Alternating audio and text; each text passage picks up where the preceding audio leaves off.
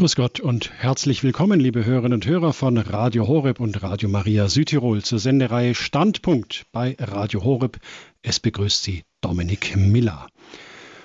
Sie hören heute den 30. Teil aus unserer losen Reihe bei Standpunkt Annäherung an die Wüstenväter. Es gibt immer noch, immer wieder Gott sei Dank auch neue Hörerinnen und Hörer, die das allererste Mal von den sogenannten Wüstenvätern hören und sich jetzt fragen, ja, wer ist denn das? Worum soll es denn jetzt da gehen in dieser Sendung? Kennen wir überhaupt nicht. Hier eine ganz kurze Erläuterung für Sie, die neuen Hörerinnen und Hörer dieser Senderei, über die wir uns ganz besonders freuen und Sie können nachher auch Fragen stellen oder einfach auch Ihre Eindrücke mit uns teilen. Im dritten und vierten Jahrhundert da zogen sich manche der frühen Christen zum Beispiel als Eremiten in die Wüsten Ägyptens, Palästinas und Syriens zurück, um Gott in der Einsamkeit nahe zu sein. Und manche dieser Eremiten oder Wüstenväter, die hatten Schüler diese wandten sich natürlich mit allen möglichen Fragen an ihre Lehrer, die ihnen dann mit Aussprüchen antworteten, die biblische Weisheit ja auch mit menschlichem Scharfsinn verbanden. Manchmal werden aber auch bestimmte Begebenheiten geschildert, so auch heute, und äh, der diese Wüstenväter auf die ihnen ganz eigene Art und Weise begegnen. Und ich möchte Sie einfach jetzt anspitzen für diese Sendung. Heute schlagen sich wirklich zwei die Köpfe blutig und wir sind schon gespannt, was der Wüstenvater dazu sagt. Unser Studiogast, der uns dazu immer ja, seine Gedanken mit uns teilt, die sehr scharfsinnigen Gedanken, was auch wirklich immer sehr kurzweilig ist. Der studierte Medizin und Philosophie, der ist Facharzt für Neurologie und Psychotherapeut. Ganz herzlich willkommen, Dr. Stadtmüller. Ich grüße Sie. Ich grüße Sie, Herr Miller. Ich grüße die Hörerinnen und Hörer. Herr Dr. Stadtmüller, jetzt haben wir ja heute die 30. Sendung und ich habe jetzt mal nachgelesen, wie viele Apophthegmata es denn so gibt und es sind weit über 1000. Das heißt, wir haben noch einige Sendungen vor uns. Ja. Haben Sie, denn, haben Sie denn das Gefühl, dass eigentlich den Wüstenvätern der Stoff nie ausgeht? Ja, wir wissen ja von den Wüstenvätern nicht sehr viel. Ja. Und das, äh, was uns überliefert wurde, ist ja durch ähm, den Malstrom der Zeit gereinigt. Es ist ja nicht was, was die Wüstenväter aufgeschrieben hätten und was dann irgendein Philologe, ein Gelehrter oder ein Theologe aus dem äh, aus einer Bibliothek dann wieder mal ans Tageslicht geholt hätte, sondern diese Apophthegmata, diese Anekdoten der Wüstenväter, sind gereinigt durch eine mündliche Tradition. Und nur das ist uns auf uns gekommen und irgendwann dann sehr viel später aufgeschrieben worden, was sehr vielen spirituell suchenden Menschen einleuchtete als ein besonders ähm, als besonders tiefsinniger, brillant, also eine besonders geschliffene Form, äh, mit sehr schwierigen Dingen umzugehen, mit, mit Feinheit, mit Scharfsinn, aber auch mit Zartheit, eben wie Jesus das auch gemacht hat und weshalb er sehr oft auch vielleicht Gleichnisse erzählt hat, weil ähm, sie etwas Einladendes hat, haben an den Menschen in seiner Individualität und seiner jeweiligen Situation. Also so wie die Gleichnisse nicht primär dogmatisch sind, so scheint mir sind die Aussprüche und die Anekdoten der Wüstenväter nicht äh, Lehrsätze, sondern ähm, Begebenheiten, wie bestimmten Menschen in einer bestimmten Situation so begegnet werden kann, dass es ihnen wirklich nützt. Das heißt, dass es sie näher zu einem vollkommeneren Leben führt. Also die sind auch geprägt von einer großen ja, Empathie und Einfühlsamkeit der Wüstenväter. Das war nicht irgendwie weltfremde, abgedrehte Eremiten, sondern die waren auch dem menschlichen Herzen nahe jenen, die sich auch an sie wendeten. Ja, dass äh, die Empathie und was noch mehr ist, das wirkliche, echte Erbarmen ist ja in dem zweiten Hauptgebot äh, der Nächstenliebe drin. Es ist ja nicht eine Nächstenliebe von oben herab, glaube ich jedenfalls, sondern ein, ein Erbarmen, ein wirkliches Erbarmen. Dr. Stadtmüller, Sie haben einige Gedanken zum heutigen Apophthegmata ja vorbereitet. Die Sendung heute ist überschrieben Der Abt und die streitenden Brüder. Wir sind sehr gespannt auf Ihre Ausführungen. Dr. Stadtmüller, bitte. Ja, vielen Dank, Herr Müller. Ähm, liebe Hörerinnen, liebe Hörer, der Abt und die streitenden Brüder. Ich nehme ja immer ein Apophthegma aus der klassischen Sammlung, in dem ich einfach nach dem berühmten Vorgang des heiligen Augustinus Tolle lege, nimm und lies, das Buch einfach an irgendeiner Stelle aufschlage und das Apophthegma, auf das mein Blick fällt, das ist dann das, über das ich zu reden habe. Das hat äh, den Nachteil, dass es unsystematisch ist, aber es hat den großen Vorteil, dass ich nicht äh, bestimme, was mich jetzt belehrt oder was äh, die Hörerinnen und Hörer vielleicht im Moment besonders einladen soll, sondern ich lasse mich bestimmen. Ich äh, nötige mich dann äh, ein Apophthegma zu versuchen zu verstehen, was es damals bedeutet haben kann und was es vor allem, und das ist der Zweck dieser Sendung, äh, für uns äh, heute bedeutet, weil in gewisser Weise ist das eine Sondersituation gewesen der Väter in der ägyptischen Wüste ähm, oder auch in der syrischen Wüste.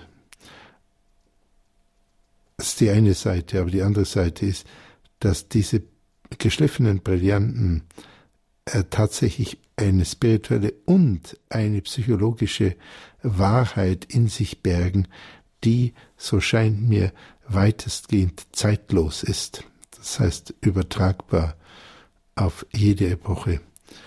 Und das ist auch das, äh, was ich meine, was wir dann heben sollten, auch als Kirche, die Schätze der Tradition, die zu uns auch sprechen wollen, äh, dann zu heben. Durchaus im Sinne einer Neuevangelisierung. Das trifft natürlich auf das Neue Testament ähm, vor allem auf die Evangelien besonderer Weise zu, aber auch auf die anderen ähm, spirituellen Stränge und Weisheiten, die sich damit verbunden haben. Ich lese Ihnen das Apophthegma vor. Es kommt das Original in der Übersetzung.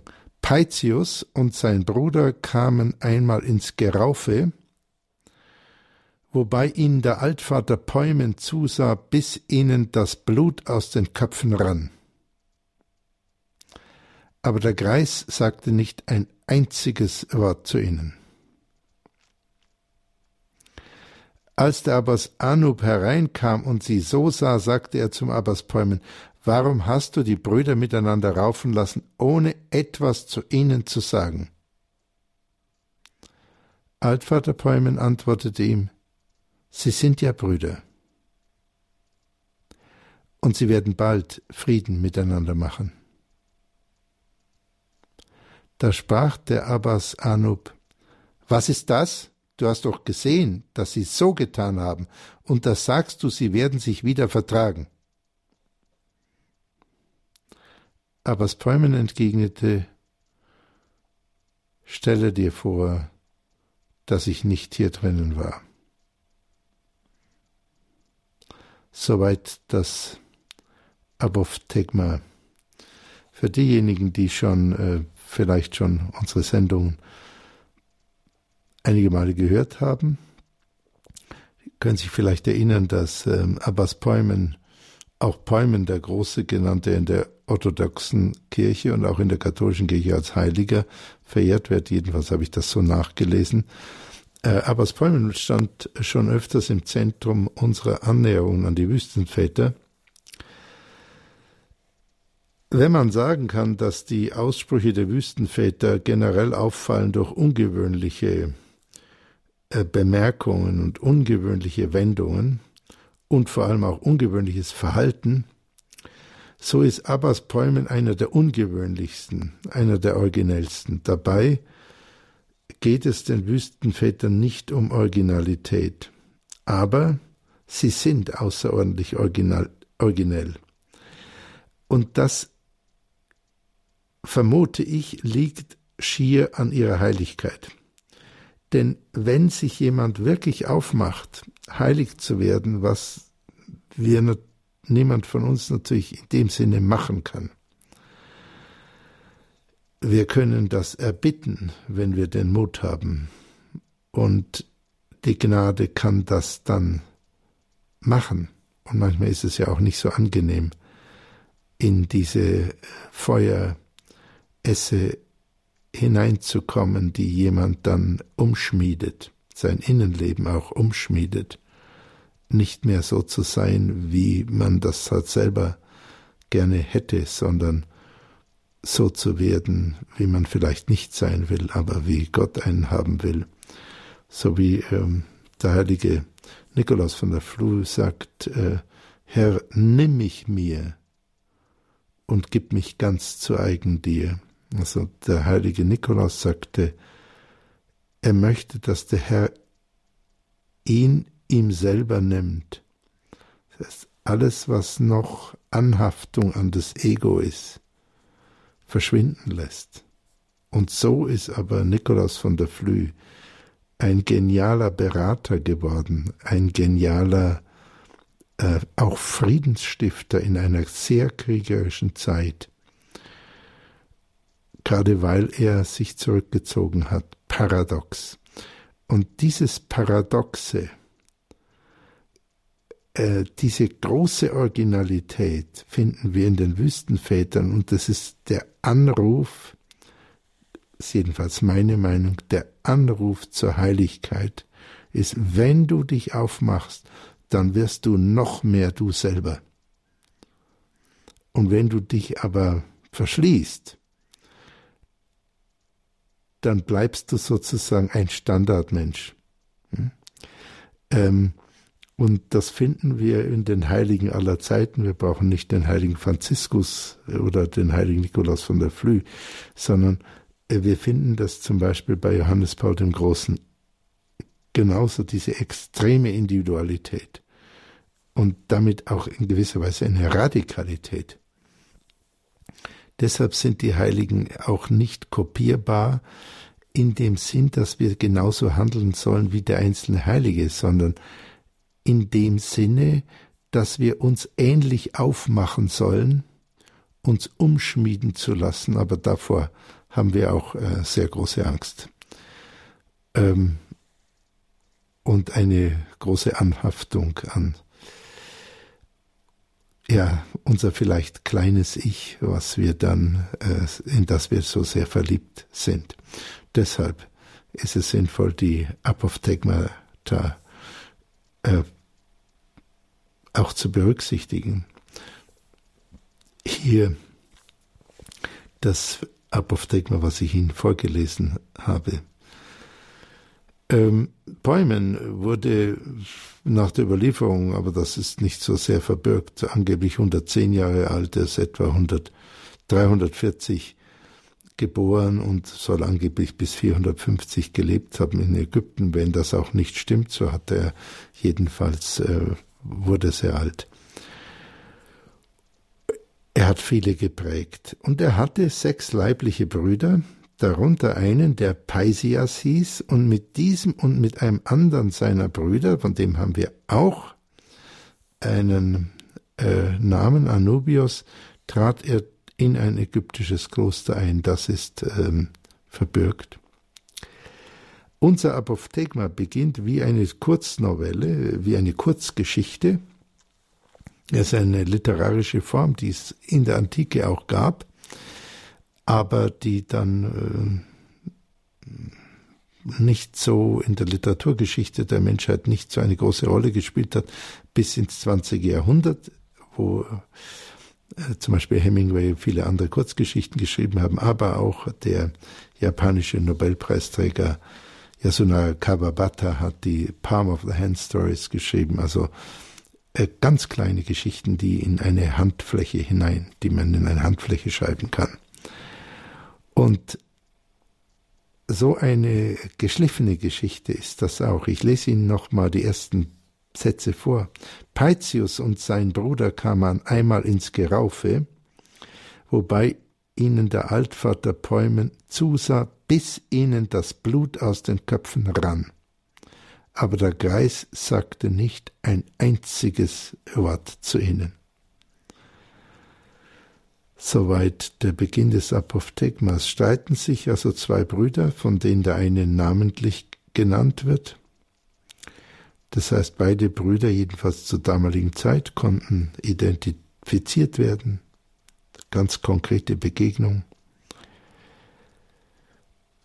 Der Streit äh, ist wohl nicht in allein, Sicherheit nicht allein und vielleicht auch nicht in erster Linie ein Streit mit Worten. Es ist eine Rauferei, also wir würden sagen eine Schlägerei, weil bis das Blut aus dem Kopf äh, rinnt, das kriegt man nicht mit ein paar Ringergriffen, sondern da muss man schon kräftig zuschlagen.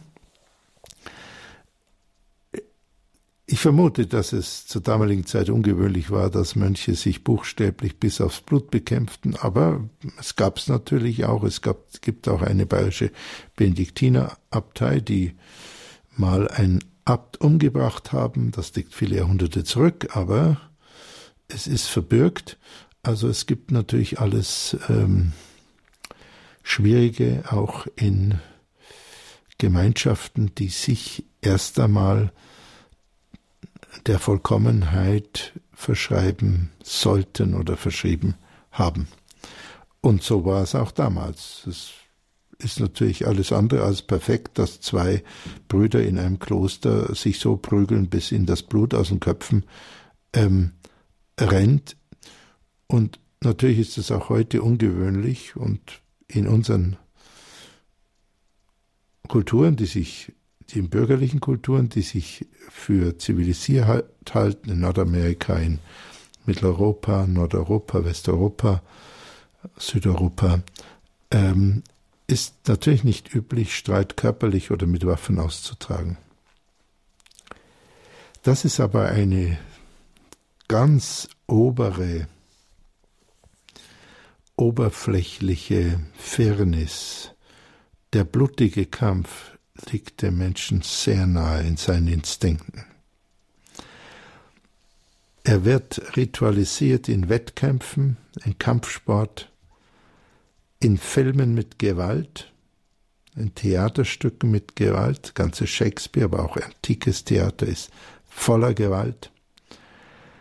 Und sie können jeden Tag den Fernseher auftreten, fast zu jeder Zeit, zumindest am Abend, und haben Filme mit ganz schwerer Gewalt. In Videospielen, in denen Gewalt eine entscheidende Rolle spielt. Aber natürlich, man muss die Gegenwart gar nicht schmähen. Auch die Märchen aller Völker, bei uns zum Beispiel die Grimms Märchen, sind voller Gewalt und auch voller grausamer Gewalt. Dazu kommt, dass der blutige Kampf im Krieg ritualisiert ist, aber darüber hinaus bricht diese Gewalt bis aufs Blut, bis zum Tod des Feindes durch, in Folter, und das ist gar nicht weit weg, das ist ganz nah. In Hinrichtung ohne Prozess, in Schändung, in Vergewaltigung. Das trifft für Hunderttausende zu in der unmittelbaren Vergangenheit und Gegenwart. Also für mich ist eine der, eins der größten Hirngespinste, eine Mega-Illusion ist der Fortschritt der Menschheit in moralischer Hinsicht, das kann man nicht nachhalten im 20. Jahrhundert. Und finde, der große Papst Johannes Paul II.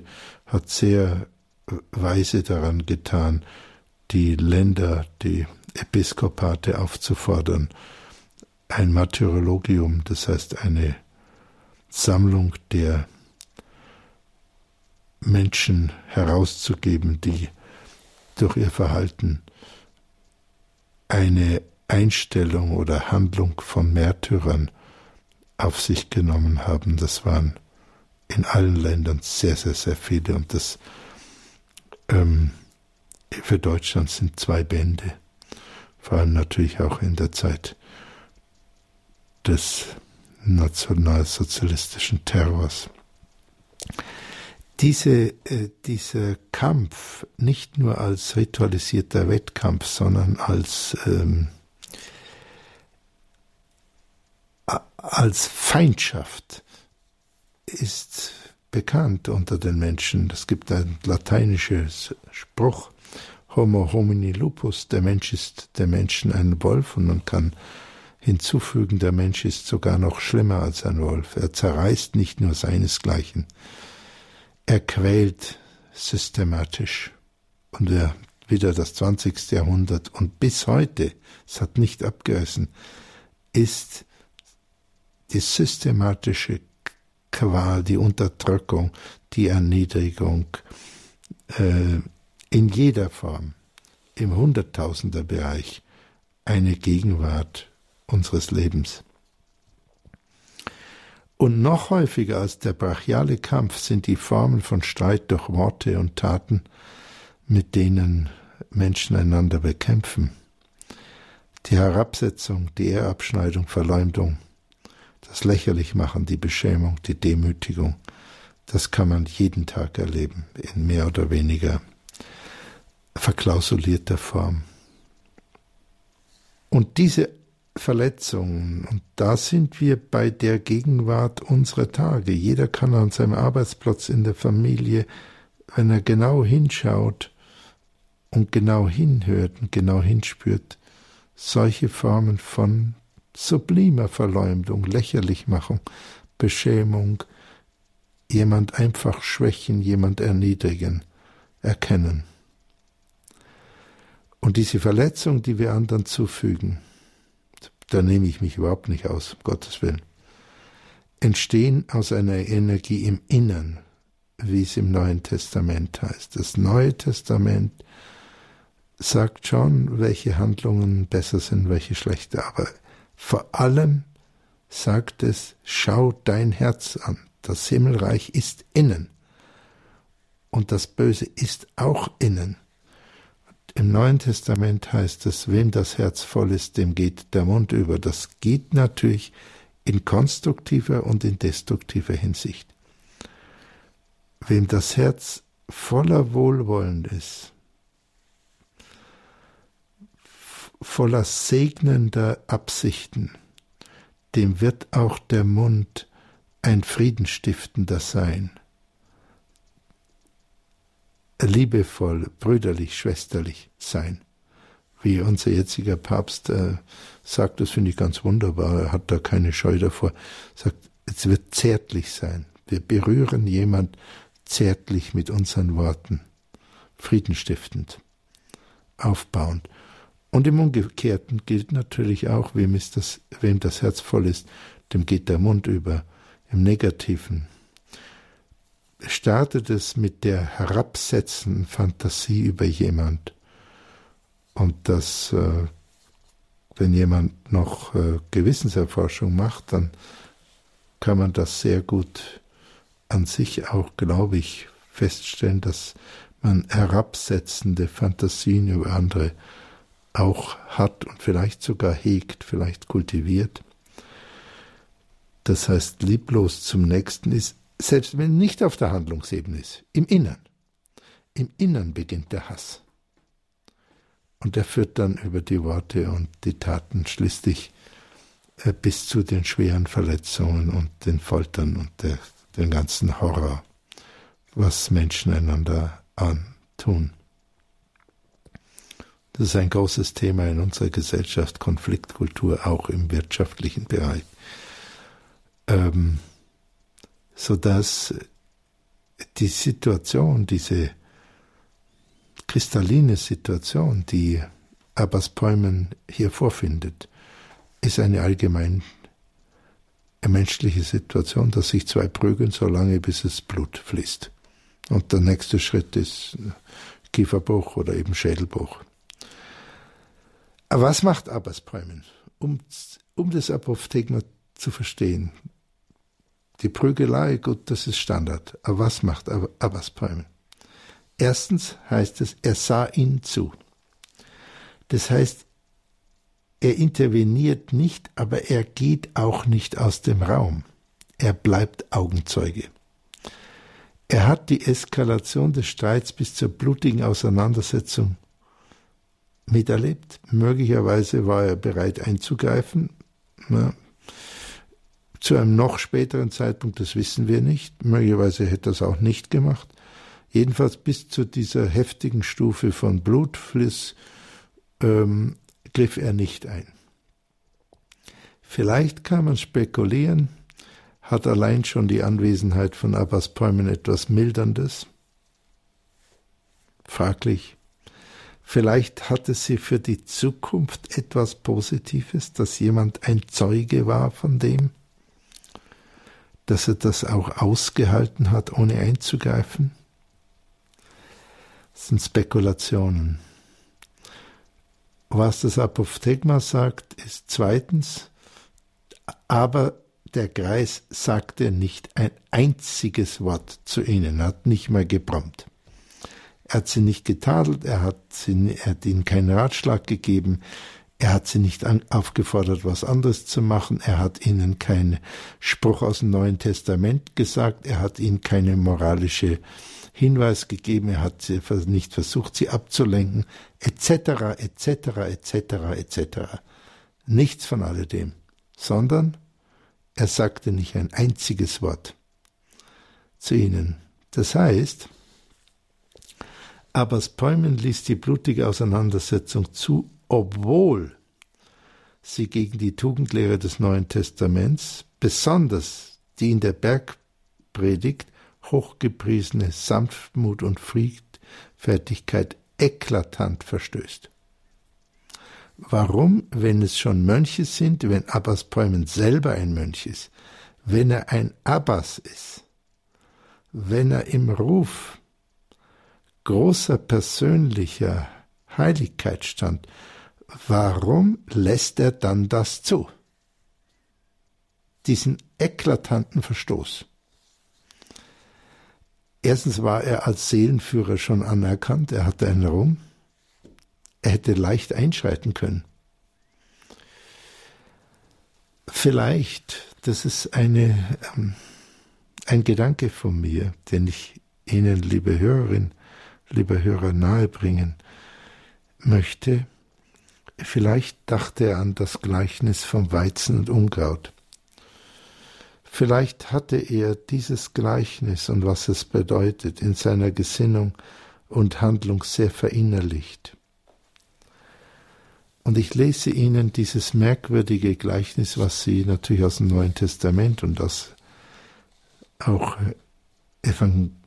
aus dem Evangelium, wie es in der Kirche manchmal vorgelesen wird, kennen. Ich lese ihn nochmal vor. Und Jesus erzählte ihnen noch ein anderes Gleichnis. Mit dem Himmelreich ist es wie mit einem Mann, der guten Samen auf seinen Acker säte. Während nun die Leute schliefen, kam sein Feind säte Unkraut unter den Weizen und ging weg. Als die Saat aufging und sich die Ähren bildeten, kam auch das Unkraut zum Vorschein. Da gingen die Knechte zu dem Gutsherrn und sagten, Herr, hast du nicht guten Samen auf deinen Acker gesät? Woher kommt dann das Unkraut? Er antwortete, das hat ein Feind von mir getan. Da sagten die Knechte zu ihm, sollen wir gehen und es ausreißen? Er entgegnete, nein, sonst reißt ihr zusammen mit dem Unkraut auch den Weizen aus. Lasst beides wachsen bis zur Ernte. Wenn dann die Zeit der Ernte da ist, werde ich den Arbeitern sagen, sammelt zuerst das Unkraut, bindet es in Bündel, um es zu verbrennen. Den Weizen aber bringt in meine Scheune. Vielleicht machen wir an dieser Stelle eine Pause mit Musik zum Nachdenken über das Apophthegma und über das Gleichnis, wo auch Jesus sagt, nein, das schnelle Einschreiten ist es nicht, obwohl das Unkraut feindlich ist.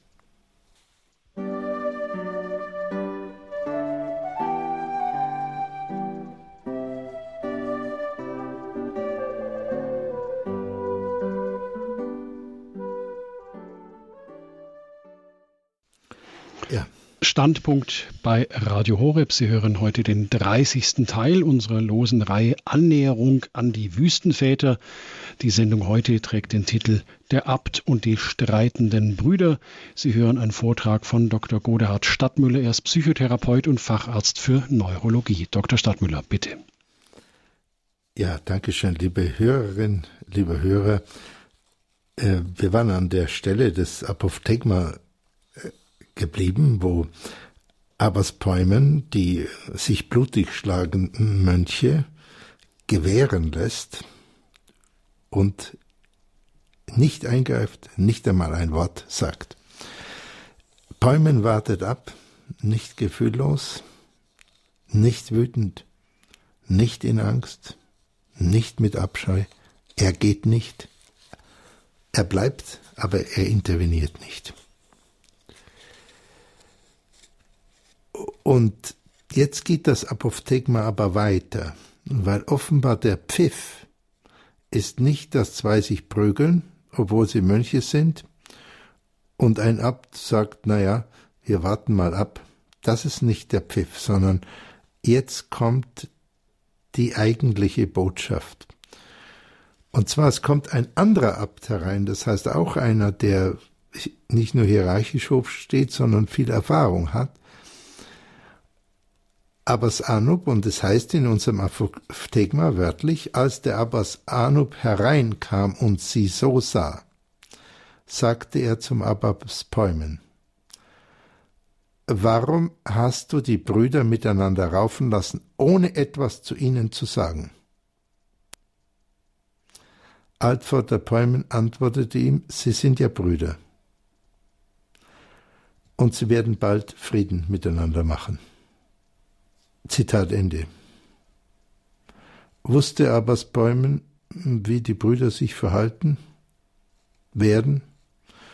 Es möglich, vielleicht kannte er sie gut genug, oder er vertraute darauf, dass Brüder sich immer wieder streiten und immer wieder vertragen. Das würde voraussetzen, dass sie leibliche Brüder sparen, dafür spricht in gewisser Weise der Text. Vielleicht waren es sogar seine, Leib seine eigenen leiblichen Brüder, äh, weil zumindest der eine Name ist der gleiche Name wie der ältere Bruder, den Päumen hatte und der auch ins Kloster ging. Dennoch, es waren zwei erwachsene Menschen, die einen Streit brachial und buchstäblich bis aufs Blut austrugen. Da hätte ein Zeuge noch dazu einer mit Autorität einschreiten können. Man kann durchaus der Meinung sein, dass eine Autoritätsperson einschreiten hätte müssen. Vielleicht hat Abbas Päumen für sie gebetet, gut möglich. Das kann man sich gut vorstellen. Aber ist das genug, wenn zwei Menschen sich blutig prügeln? Geht es nicht darum, diese Rauferei zu beenden oder wenigstens etwas Kritisches zu sagen? Vor allem da es ja zwei Mönche sind, die ja im Kloster leben, um Christus nachzufolgen, um einen höheren Tugendgrad zu erreichen, um, wenn möglich, zu leben, wie die Bergpredigt vorgibt. Und diese Prügelei ist ganz gegen die Bergpredigt. Hätte nicht Päumen als Abbas, als geistlicher Vater sie ermahnen und von weiterer Feindschaft abhalten müssen, wäre das nicht seine Pflicht gewesen? Hat er nicht selber einen Fehler, vielleicht eine Sünde der Nachlässigkeit vollzogen, wenn man äh, die Benediktriegel zum Beispiel liest, die bis heute für einen großen Teil der Orden verbindlich, als verbindlich angesehen wird, dann gibt es eine starke Pflicht des Abtes, äh, Ausschreitungen auch nicht zuzulassen. Hat Päumen eine Sünde der Nachlässigkeit vollzogen? Soll der Kampf bis zum Schädelbruch gehen? Man kann sich die Frage mit Fug und Recht stellen, und Abbas Anub, der dazukommt, stellt genau diese Frage. Und zwar ziemlich empört. Da, ich zitiere ihn das nochmal. Da sprach der Abbas, was ist das? Du hast doch gesehen, dass sie so getan haben, und da sagst du, sie werden sich wieder vertragen. Das heißt, Abbas Anub hat eine klare Meinungsverschiedenheit zu Päumen, und eine Meinungsverschiedenheit wird schnell zum Konflikt und zum Streit und kann, es klingt fast so, zu einem Ressentiment werden, also zu einem versteckten Vorwurf. Es klingt so, dass äh, Abbas Anum gerade noch in einer Frage versteckt, eigentlich Päumen den Vorwurf macht, ja, sag einmal, hast, Du hast es doch gesehen. Warum, warum machst du nichts? Und sagst einfach, die werden sich wieder vertragen. Das ist es doch nicht. Und aus den Ressentiments, wie wir vorher gesagt haben, kann natürlich schnell eine innere Abwertung, ein Hass werden. Das ist die Gefahr und das ist ganz sublim. Das ist der Feind, von dem Jesus in dem Gleichnis spricht, der Feind, der das Unkraut sät. Und das sät er aber nicht nur zwischen Nationen und nicht nur zwischen den Menschen, sondern das sät er in die Herzen der Einzelnen. Deshalb ist die Unterscheidung der Geister sehr, sehr schwierig und sehr, sehr fein. Und mir scheint, dass der Verstand manchmal, so geschult er und so scharf er sein mag, für die Unterscheidung der Geister nicht genügend reicht, weil der Feind, von dem Jesus spricht, auch außerordentlich scharfsinnig ist und durchaus auch an Intelligenz überlegen. Und deshalb ist die jedenfalls nach Auffassung des Christentums, die Reinigung durch das Gebet, die Buße, die Reue und durch die Sakramente deshalb nötig, weil sie ähm, den Kontakt mit der Gnade wieder erleichtert.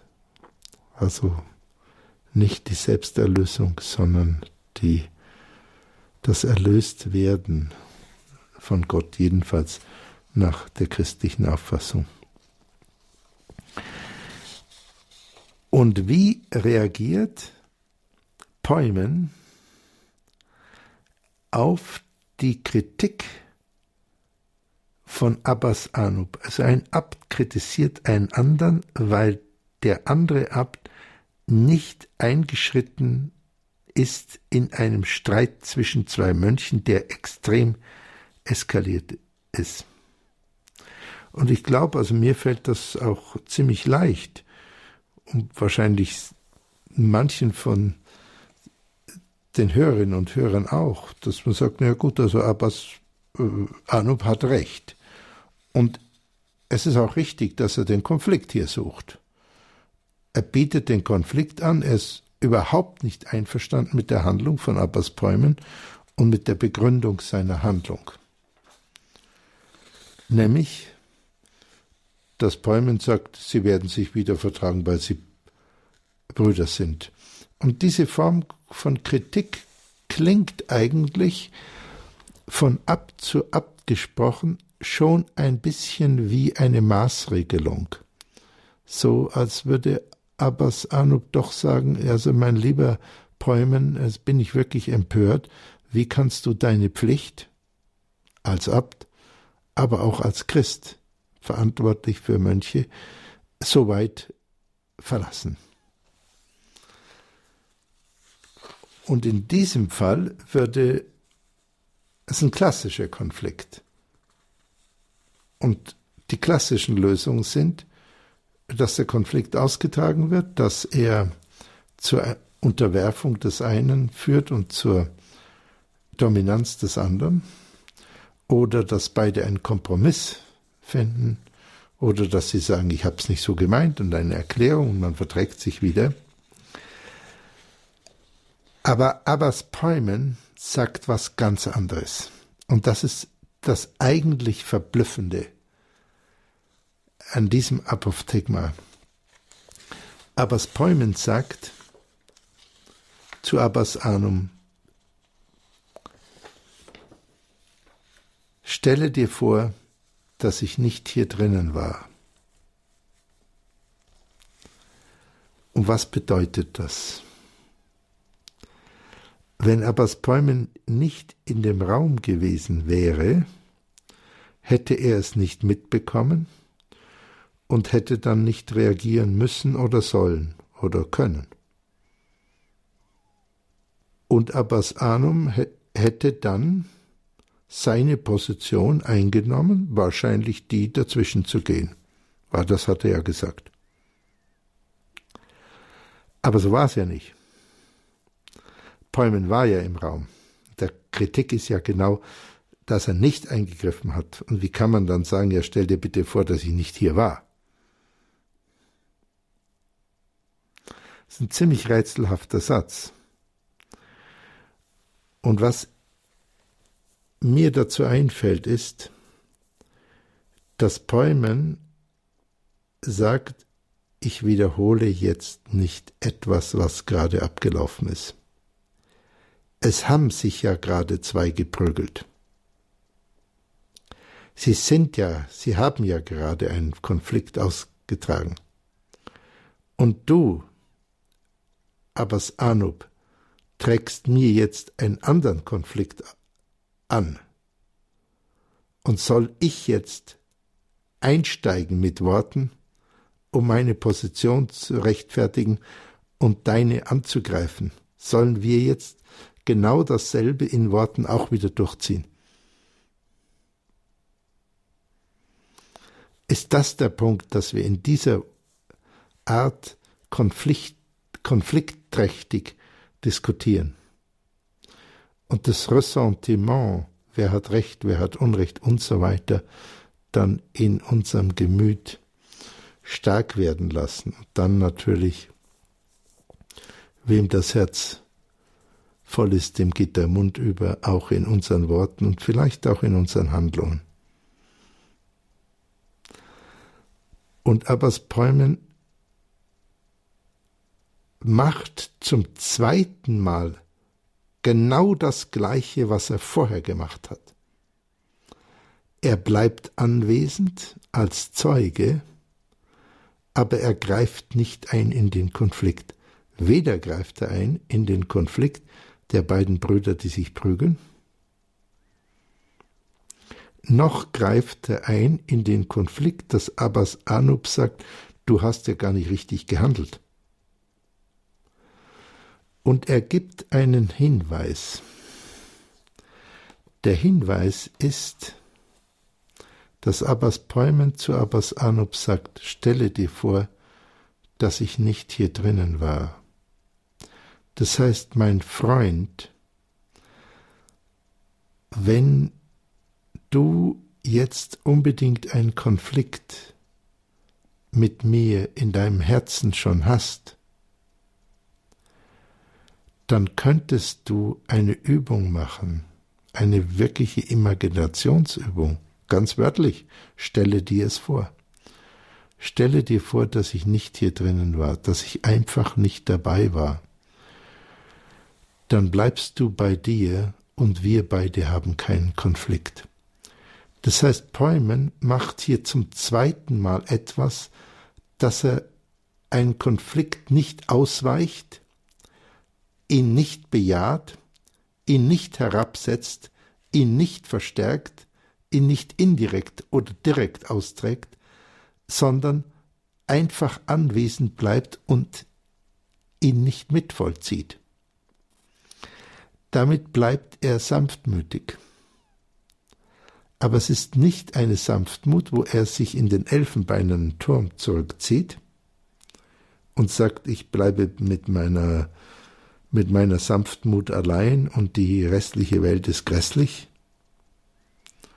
und Abbas Anu fängt jetzt auch wieder an mit Konflikten und die Brüder sowieso, die prügeln sich bis zum Blut und ich bin nicht dabei. Das ist nicht der Weg von Päumen.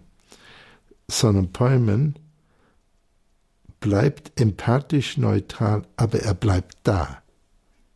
Er bleibt in Kontakt. Und das ist auch das, was der Herr in dem Gleichnis von dem ähm, Weizen und dem Unkraut macht. Er sagt, das darf alles bleiben, wir gucken mal zu. Und erst wenn sich die Dinge entwickelt haben, dann entscheiden wir. Und die Weisheit vom Päumen scheint mir, ist tatsächlich nicht aufzusatteln. Sofort. Auf wer hat Recht von den beiden Brüdern oder die haben beide Unrecht, die müssen jetzt den Kampf lassen oder Abbas Anub hat recht, die müssen jetzt hier aufhören oder Abbas Anub hat Unrecht, äh, der, der muss jetzt als erstes noch lernen. Nein, alles von dem nicht. Und es erinnert mich an ähm, einige Mütter mit äh, kleinen Kindern. Ich war aber einen guten Freund äh, besucht, die da hat äh, drei kleine Buben, eine war fast noch so in der Wiege, aber die zwei anderen waren schon ein bisschen älter, so würde man sagen vier und fünf. Und die haben also in diesem Haus, was sie neu gebaut haben, wunderschön im Finchgau, da haben die dauernd aufeinander eingeprügelt und sind von Tischen gehüpft. Und es war also ein Tohu Wabohu die ganze Zeit. Und die Eltern waren immer anwesend und haben eigentlich wenig eingegriffen. Und ich habe dann mit seiner Frau mal gesprochen. Und sie sagte, also ich kann nicht bei jeder Prügelei eingreifen. Die müssen das irgendwie mit sich selber ausmachen. Äh, ja, aber sie sagt nicht, ich lasse die allein, sondern sie bleibt anwesend. Und das ist möglicherweise eine Weisheit,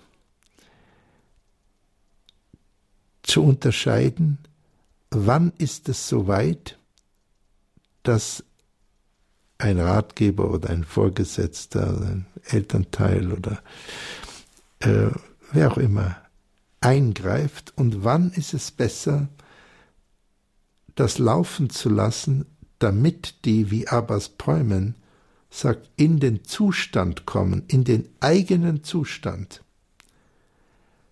selber untereinander wieder Frieden zu finden. Und vielleicht ist dann die Zeit, mit ihnen zu sprechen über den Frieden, wenn sie ihn selber gefunden haben. Und nicht, wenn sie von oben herab belehrt werden. Selbst wenn jemand nicht eine Belehrung von oben herab geben will, kann sie ja so gelesen werden. Und wenn wir jetzt zum Neuen Testament zurückkehren, auch natürlich, weil die Wüstenväter sich extrem an den Evangelien orientiert haben und haben zum Teil ja gar keine anderen Bücher gelesen. Oder auch konnten nicht lesen, sondern haben das auswendig gelernt. Dann ist Jesus manchmal belehrend. Wenn er das tut, ist es sehr oft in Gleichnissen. Und die Gleichnissen haben sehr weitgehend die Form einer Einladung. Quasi meine Freundin, mein Freund, schau mal, so sieht es aus. Und das hat Folgen für dich. Du kannst umkehren. Oder du musst es nicht, aber es hat Folgen. Und der Glanz, also der, der polierte Brillant, ist äh, dann in den Seligpreisungen formuliert und der wunderbare Altabt ähm, Emanuel Jungklausen, der jetzt sehr alt ist und auch geschwächt, glaube ich, von Niederalter hat mal eine schöne Predigt gehalten, die habe ich gehört in Kloster Niederalteich vor vielen Jahren zu Allerheiligen. Er sagte, die Bergpredigt, dass die Seligpreisungen in, den Bergpredigungen, in, der, in der Bergpredigt sind Selbstaussagen von Jesus. Jesus hat hier ausgesagt, wie er selbst ist. Und dann ist es eine sehr starke Form von Einladung für uns und eine Einladung, die von den vier handelnden Personen einer, nämlich Abbas Päumen, sehr weitgehend befolgt hat und die anderen äh, noch nicht in dem Maß. Aber die Hoffnung ist, dass sie auch Frieden schließen und ich glaube, Abbas Päumen war ein äh, so guter Seelenführer, dass er das dann auch, er wusste, dass es so kommt. Dies als Anregung für Sie, liebe Hörerin, Sie, liebe Hörer, aus so vielen Jahrhunderten. Und vielleicht jetzt eine Pause.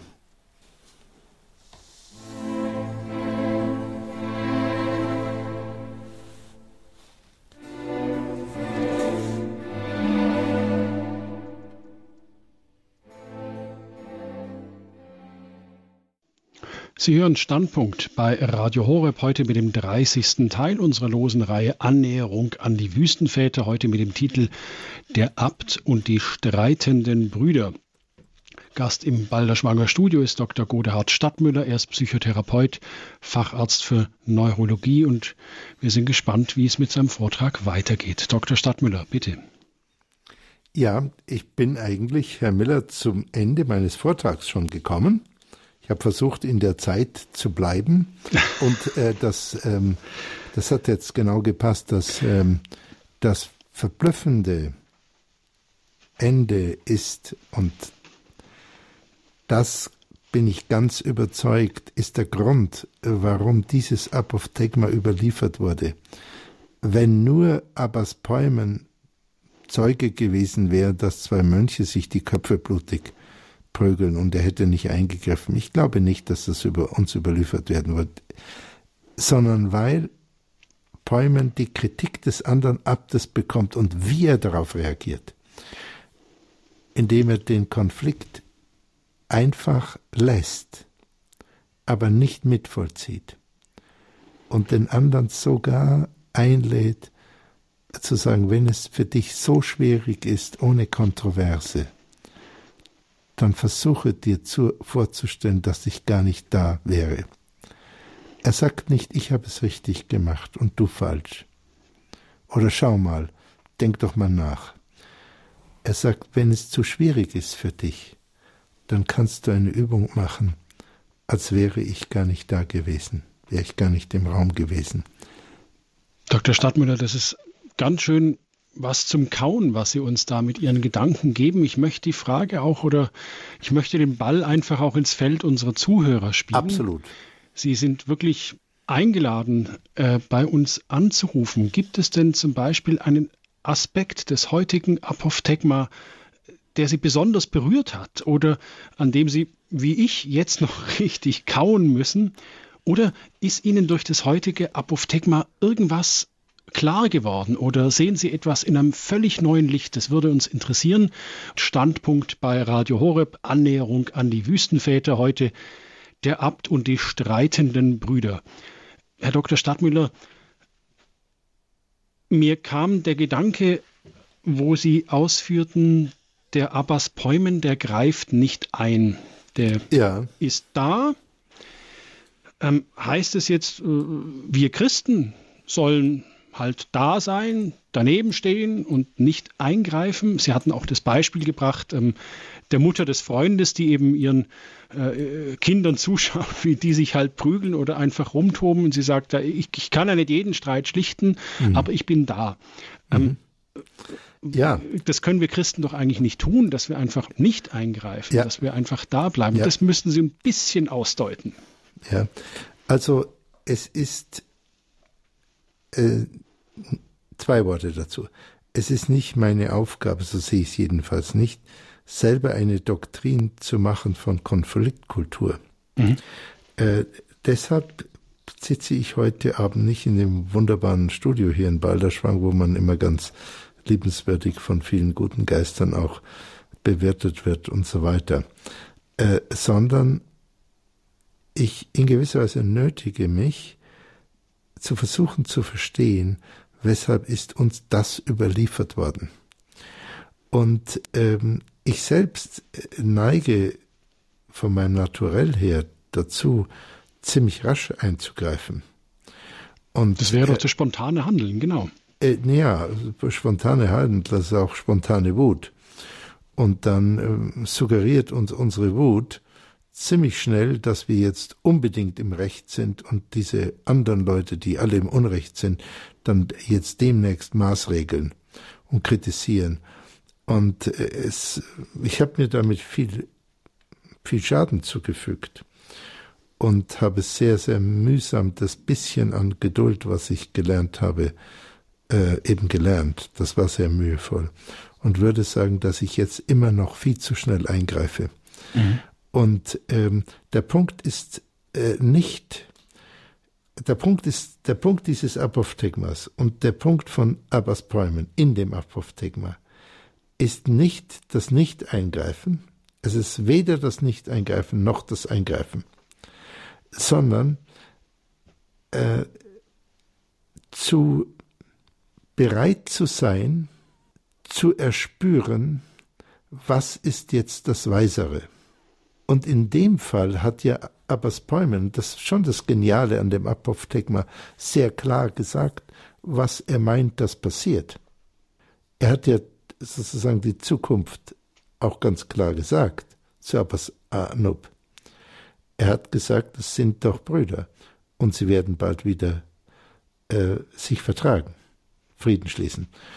Ähm, und bei einer Dynamik, die, wenn sie auch noch der heftigste Streit ist, als so gesehen wird, dass sie doch irgendwann zu einem Frieden führt, kann es weiser sein, einfach abzuwarten und den Prozess des Friedens äh, nicht mit klugen Ratschlägen scheinbar zu unterstützen, ähm, sondern sich entwickeln zu lassen, weil dann der Friede erlebt wird, als jemand hat es ein Stück weit selber autonomer gemacht und ist nicht von einer Autorität zum Frieden ähm, sozusagen genötigt worden.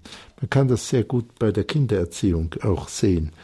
Äh, Kinder, die dauernd gemaßregelt werden, und wenn die Ratschläge auch die, die besten sind, äh, die bekommen eine sehr starke Beschädigung, äh, weil der ganz zentrale Vektor der Autonomie, also heute es gibt eine neue eine neue Form äh, des Nachdenkens darüber in der theoretischen Psychologie, dann heißt das, dass ähm, die Selbstwirksamkeit, also das Gefühl eines Menschen, er kann etwas selbst machen und das brauchen wir alle, die wird dann untergraben.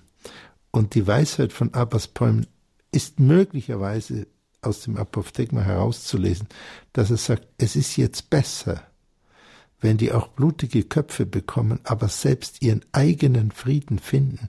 Und das kann ich dann wieder unterstützen, als wenn ich sie den eigenen Frieden nicht finden lässt, lasse, sondern sie einen verordneten Frieden ähm, zu einem verordneten Frieden ernötige. Das ist ein Teil einer Antwort. Und deshalb ist es wirklich kompliziert und wirklich eine Unterscheidung der Geister. Und deshalb ist Abbas Päumen auch über Jahrhunderte berühmt geworden als ein besonders genialer Seelenführer. Ich begrüße jetzt die Frau Münd aus Mannheim. Guten Abend.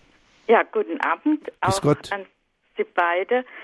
Äh, ich war, bin sehr beeindruckt von diesem Apophthegma und ähm, ja.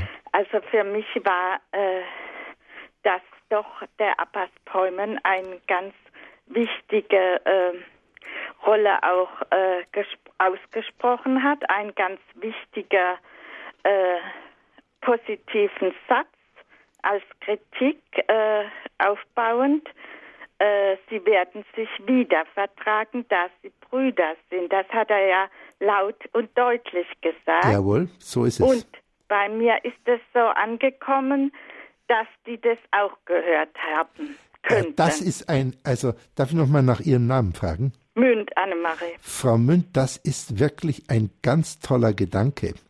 Da haben Sie aber super genau zugehört. Das blitzte bei mir auch auf, aber das habe ich jetzt nicht genannt. Das ist wirklich wahr. Ähm, dass die das auch gehört haben, heißt, Abbas Päumen gibt ihnen es zurück. Freunde, ihr macht es jetzt dann demnächst selber. Ja. Genau. Mhm. Ja, das Super. ist ähm, dieses heute ist das ja so diese motivierende Kritik, ja, wo auch, äh, glaube ich, dann äh, ein Segen ist unterm Strich, ja. Ja. Und ja. Äh, ich denke, äh, die Ohren sind ja das Organ, was immer sehr gut funktioniert, auch in Streitereien wahrscheinlich. Und die haben das irgendwo vielleicht unterschwellig auch ja. gespeichert. Ja, da haben Sie aber ein ganz feines Ohr, ja. Und das Ohr tatsächlich.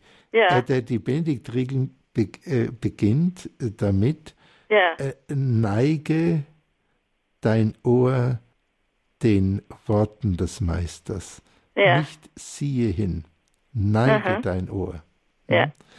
Äh, das ist noch ein anderer ganz tiefer Aspekt. Ja, es ist schon ziemlich viel drin und ich, ich danke Ihnen sehr. Das war jetzt eine super Bemerkung. Vielen ja, Dank. Ja, vielen Dank auch. Es hat mir sehr gut getan noch heute. Gut. Auf Wiederhören. Auf Wiederhören. Gute. Alles ja, Gute. Vielen Dank, Frau Münd. Und von Mannheim gehen wir weiter nach Weilheim. Frau Winter, ich grüße Sie. Grüß Gott zusammen. Grüß Gott, Frau ähm, Winter. Ja, mir ist da auch was aufgegangen bei, diesem, bei dieser äh, Erzählung. Ja. Ähm, äh, der Poemen ist, sagt also, er war nicht drinnen, das heißt für mich, er war draußen und hat es gesehen. Und die beiden Streithähne haben es auch gesehen, dass er das sieht. Ja. Und ähm, sie streiten also trotzdem weiter und schlagen sich, bis sie blutig sind. Ja. Und dann ist mir der Psalm 139 gekommen, Gott sieht und weiß auch alles. Und wie oft fragen wir, ja Gott, warum greifst du nicht ein? Genau.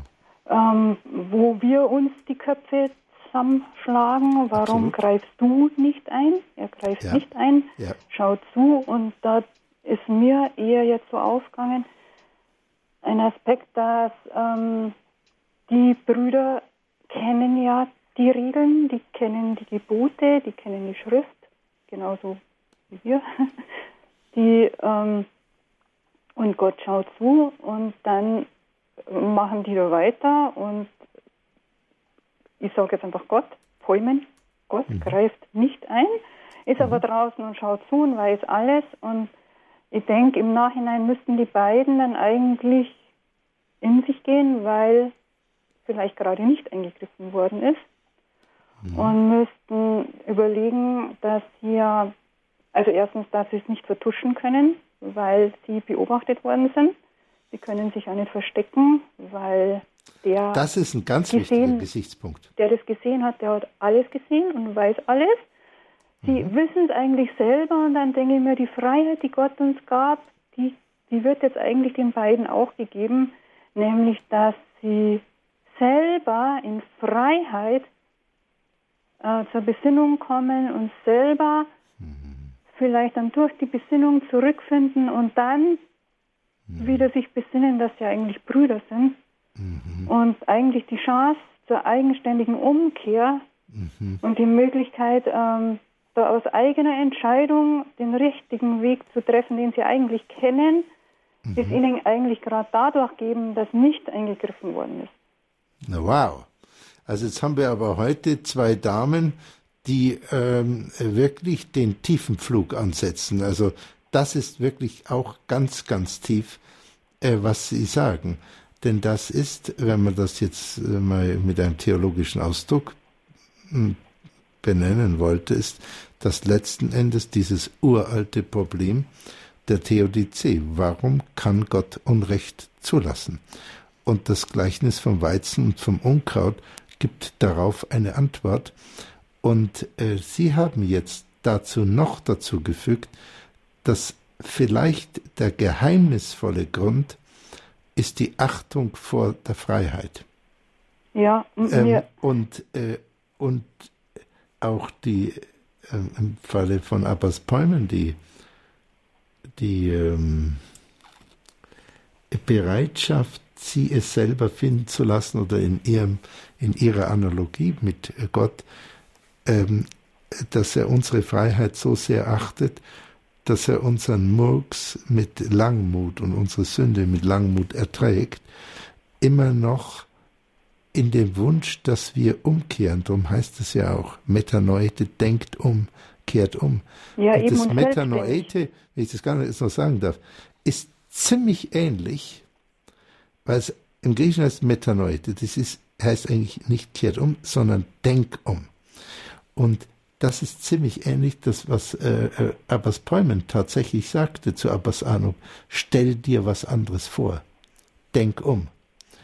Und etwas anderes möchte ich noch unterstreichen, was Sie gesagt haben, ist ganz fantastisch, nämlich nochmal auf das Brüder. Man kann es natürlich lesen, dass es Klosterbrüder waren. Man kann es lesen, dass es leibliche Brüder waren. Aber man kann es auch so lesen, dass wenn jemand erwacht dazu, dass der andere sein Bruder ist, sein Nächster, äh, dass er dann aufhört, Feind zu sein. Und da bin ich Ihnen sehr dankbar. Aber Sie wollten noch was ergänzen. Ja, bei mir ist dann noch was anderes aufgegangen, wo, wo mir eben auch Gott Vorwürfe machen. Warum ist es jetzt so? In, ja. Bei Hiob antwortet Hiob ja, äh, antwortet Gott dann dem Hiob, also ich sage es jetzt einfach mit meinen Worten. Ja.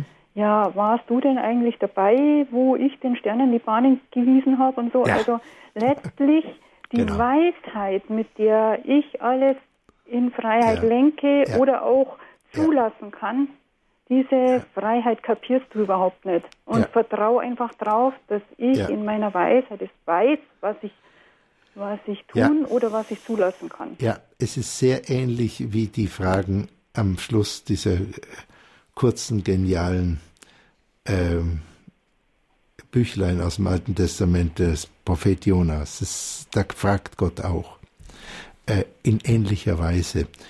Und es ist so verständlich, diese Fragen sind. Warum sind die geschändeten Kinder, die, ähm, die zehn Jahre Loch im südchinesischen Meer dann verhungernd auf dem Boot saßen, warum sind die noch von Piraten aufgebracht worden und was haben die denn verbracht, dass so was Schreckliches passiert?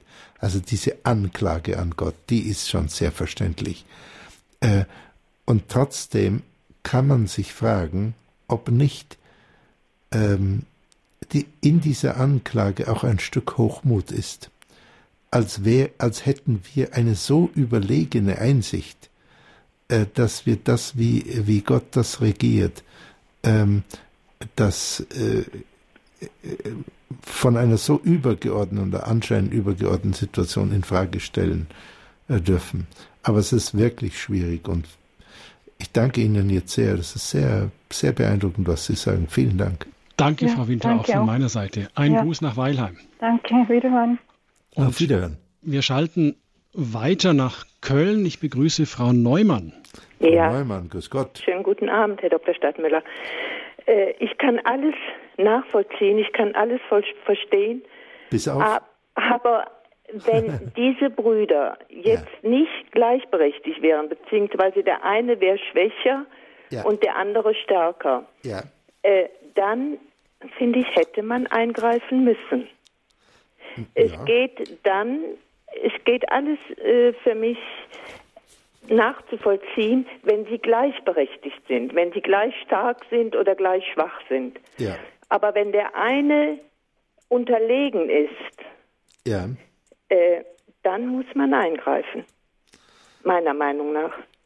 Ja, also. Also ich denke, dieses Wort Brüder ähm, zeigt auch schon, die sind gleich.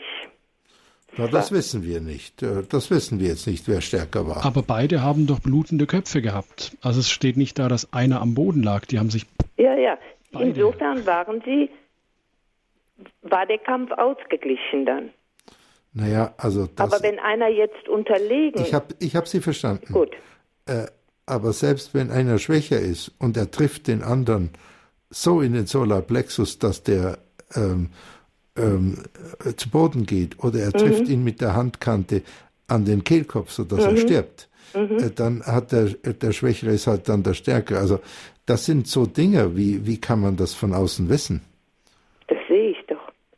Zum Beispiel als Elternteil wenn meine Kinder. Ich habe mir gedacht, Sie haben eine konkrete, ein konkretes Szenario im Kopf. Ja, ja, ja ich, ich dachte jetzt nur, als Sie dann von Ihren Bekannten sprachen, ja, ja, wo die Mutter sich da nicht einmischt.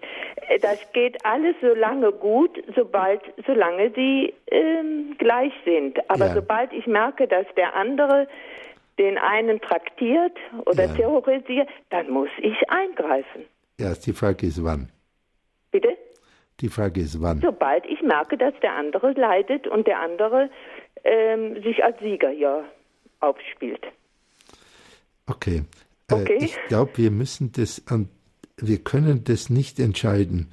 Ähm, äh, das Apophthegma ist deshalb interessant, weil ja zwei Äbte hier vorkommen, die offensichtlich eine unterschiedliche Meinung haben.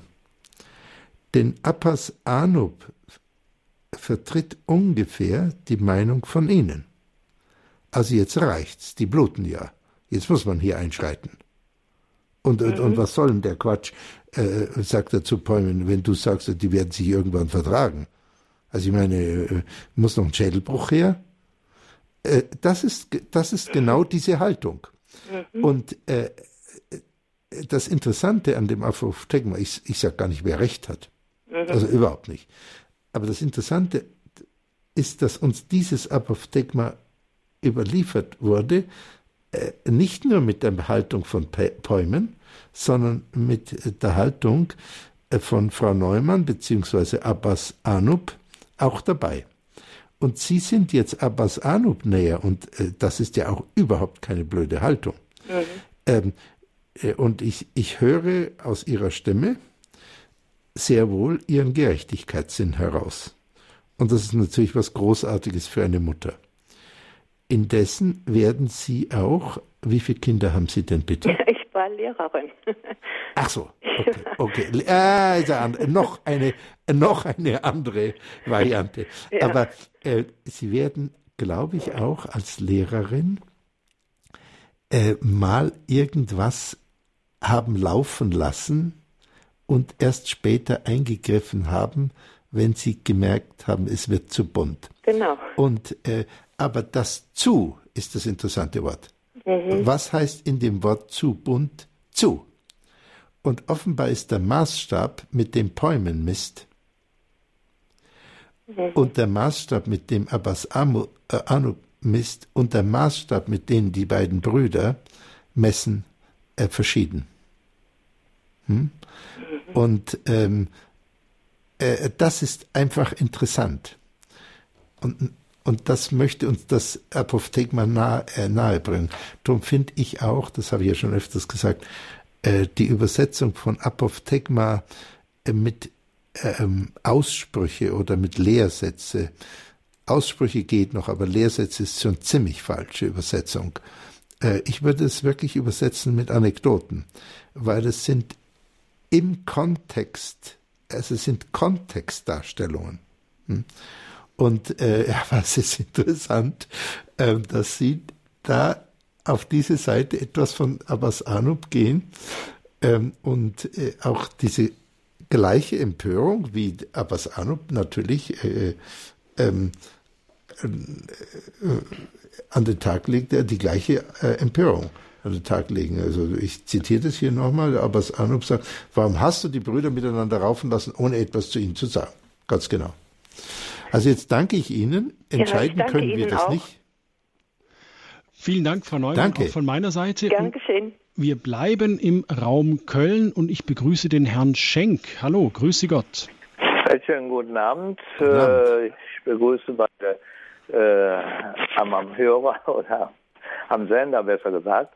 Und mir geht es darum, äh, ob Sie, Herr Dr. Stadtmüller, da einen Unter- beziehungsweise nach dem äh, Pullman äh, einen Unterschied machen, ob erwachsen oder Kind. Äh, da sehe ich schon äh, sehe ich schon einen Unterschied. Ich bin auch Sozialpädagoge und von ja. daher äh, sehe ich da einen Unterschied, denn äh, die äh, Betroffenen können ja die Tragweite noch nicht so sehen, wie sie sie geschildert haben.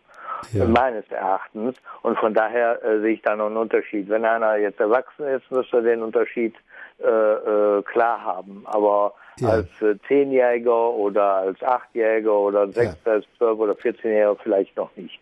Wie sehen Sie das? Ja, also da ist natürlich klar ein Unterschied. Äh, also die ein Erwachsener, wenn er mit Kindern zu tun hat, die in einem Konflikt sind oder Streit, äh, dann hat er natürlich zwei große Pflichten. Äh, die sind gar nicht biografisch, äh, die sind einfach von der menschlichen Natur her. Ja. Äh, erstens den Schutz herzustellen und zweitens die Fürsorge. Aber ab wann? Hm? Aber wenn ich jetzt nochmal dazu komme mit äh, bei den Erwachsenen, bei den Erwachsenen gilt das natürlich auch in gewisser Weise, aber ausgedünnter. Einem mhm. Erwachsenen wird man sehr, das wissen Sie als Sozialpädagoge ja, ja. natürlich am allerbesten, äh, wird man sehr weitgehend ähm, die Autonomie in der Entscheidungsfähigkeit äh, ja. und ähm, auch in der Handlungsfähigkeit zusprechen, es sei denn, jemand ist geschäftsunfähig. Aber das ist ja mhm. selten. Und trotzdem kennen wir das alle, dass Leute in Sonderzustände kommen, wo sie zwar geschäftsfähig sind, aber sie übersehen äh, so nicht mehr so genau. Mhm. Und dann ist es gut, wenn ein Freund ihnen beispringt. Mhm. Aber die Frage ist, nach dem Apophthegma, wie schnell und wie heftig. Mhm. Und zu den Kindern nochmal zurück. Also diese Mutter ist wirklich eine wunderbare Mutter und der Vater war übrigens auch dabei. Also die sorgen für die Kinder super. Und die greifen auch ab und zu ein, aber wenig. Die Mutter mhm. hat ja nicht mhm. gesagt, ich bin nicht da und die, die sollen jetzt äh, im Chaos aufwachsen, das kommt schon, sozialdarwinistisch gar nicht. Sondern die Mutter war immer da und aber sie hat gesagt, ich kann nicht bei jedem Streit einen. Und der eine, der ältere, der Fünfjährige, war natürlich stärker als der Vierjährige. Das macht großen, oder der Dreieinhalbjährige. Aber der Dreieinhalbjährige war ziemlich bullig. Und Aha. der Fünfjährige hat nicht voll draufgehauen. Und dann haben die sich auch innerhalb von zwei Minuten wieder verbrüdert und haben einen wahnsinnigen Spaß gehabt vom Regal auf ähm, irgendwelche aus Kissen zusammengebauten ähm, äh, ja, äh, Polster runterzuspringen. Also es war, es war stark. Ja, ja. Äh, also die Allianzen des Friedens, die die immer ja. wieder konstruiert haben äh, und, und selber aber gemacht haben, das ist das, was äh, natürlich äh, äh die Frau Winter auch gesagt hat, dass sie es mhm. selber gemacht haben, ähm, waren ein, ein, ganz wesentlicher Punkt. Mhm. Herr Schenk, ja. ich danke Ihnen der Stelle. Dank. Vielen Dank, ja, ja. war interessant. Ebenfalls. Alles Gute, Gottes Segen. Ja, danke, danke Ihnen auch. Tschüss.